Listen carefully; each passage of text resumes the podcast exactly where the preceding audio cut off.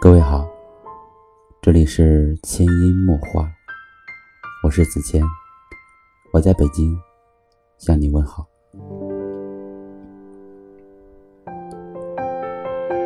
在这个寸土寸金的大都市，有太多的人，白天光鲜亮丽，晚上蓬头垢面，隔着几个地铁站，恍如栖身两个世界。在公司高处推窗平望，一线之隔，左边和右边是截然不同的景象。左边是高耸入云的写字楼，绿意盎然，湖面波光粼粼；右边是排布紧密的简陋房子，不起眼的小店小摊，一片灰蒙笼罩着。这条马路。就像一把长长的刀，将不属于这座城市的繁华分割到了旮旯里。一大早，机器轰鸣，车轮子咕噜咕噜压过，足以把我闹醒。巷子里人声嘈杂，打包一份早饭，汇入城市的人流。下班后，拖着步子，回到脏乱逼仄的窄街黑巷。四十平方的小饭馆，仅有的八个座位还没有坐满。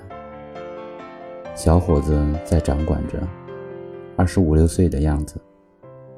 我端起一碗粥，吸溜了一大口。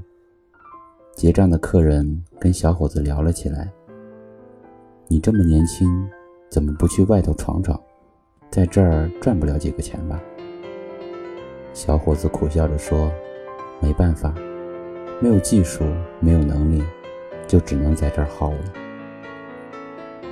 纷扰的菜市场，刚下班的女子正在跟小商贩讨价还价，磨了十分钟，省下一块几毛钱。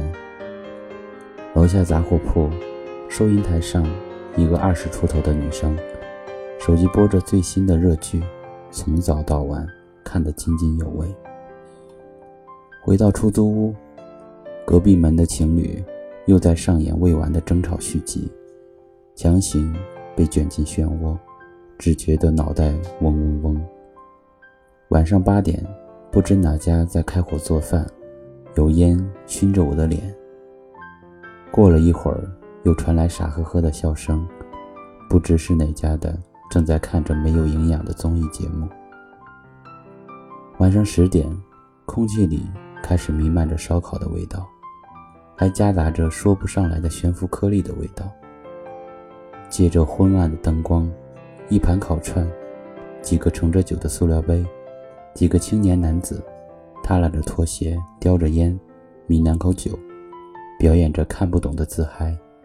桌脚下横七竖八的躺着一些空酒瓶。整个街道像个巨大的音响，聒噪，喧闹。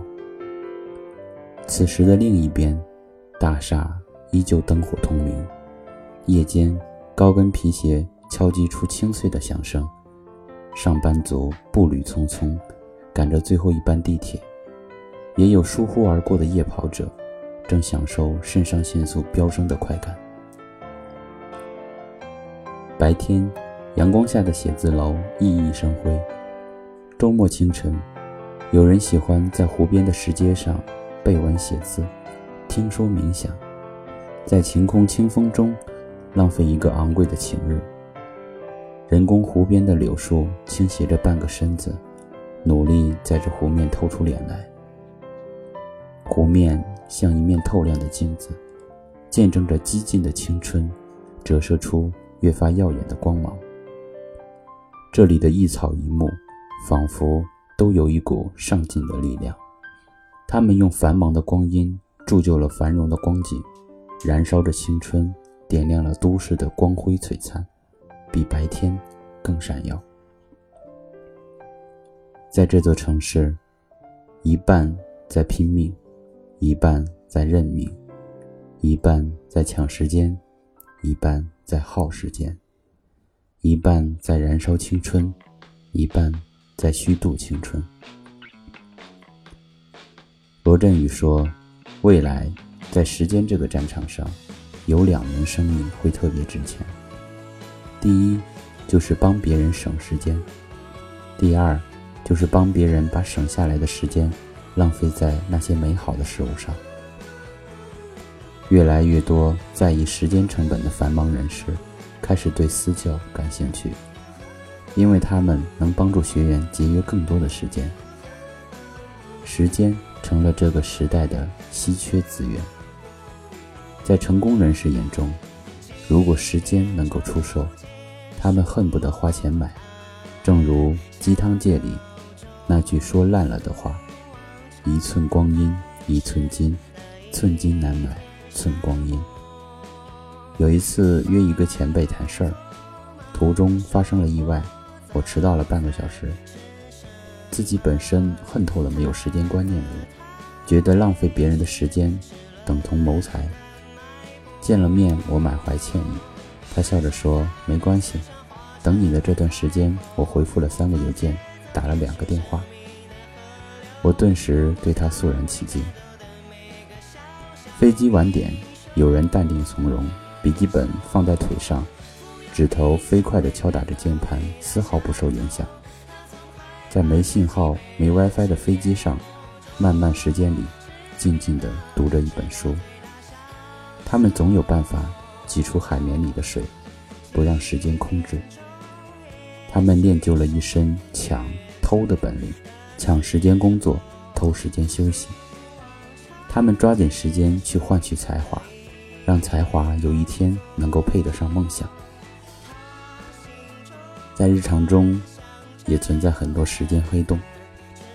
上班时间本来写着企划案，桌面一个弹幕吸引眼球，好奇心顿起，饶有兴致点开，一看就一发不可收拾，忍不住又去点其他链接，结果流失了大半个钟头。公司里总感觉有个身影不停地在眼前晃，一会儿装个水，一会儿凑到别人的电脑跟前，一会儿闲聊几句八卦，一会儿洗个苹果，转悠了半天，最后只有一件事没做，正事。快下班了就瞎嚷着好忙啊，时间都去哪儿了？我们就这样掉进了时间的黑洞里，该睡的时候不睡。该起床的时候想赖床，拖延也在吞噬了我们的时间。莎士比亚说：“放弃时间的人，时间也放弃他。”一个用大把的时间晃晃荡荡，只用几个瞬间来成长的人，不会有太大的成就。的身上化成了笑容，步伐节奏开始不那么沉重，轻轻手抓着夏天地面温热的晚。